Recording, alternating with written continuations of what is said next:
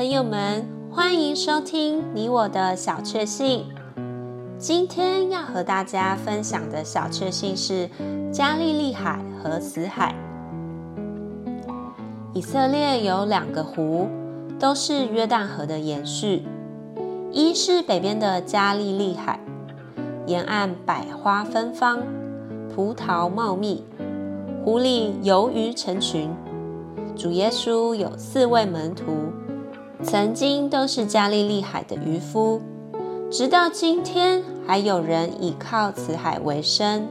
另一为南面的死海，湖水过咸，不仅鱼类难以繁殖。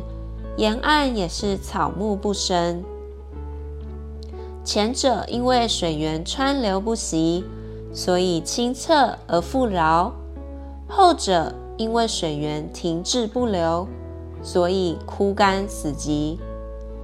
基督徒若不常常与主交通，一面有领受，一面有供应，也会慢慢变成死海。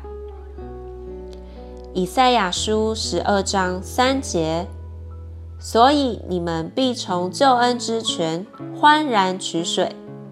Isaiah twelve three, therefore you will draw water with rejoicing from the springs of salvation。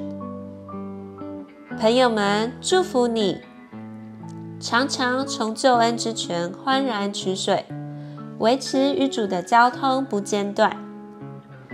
你喜欢今天这集你我的小确幸的内容吗？欢迎留言给我们。如果喜欢，也可以分享出去哦。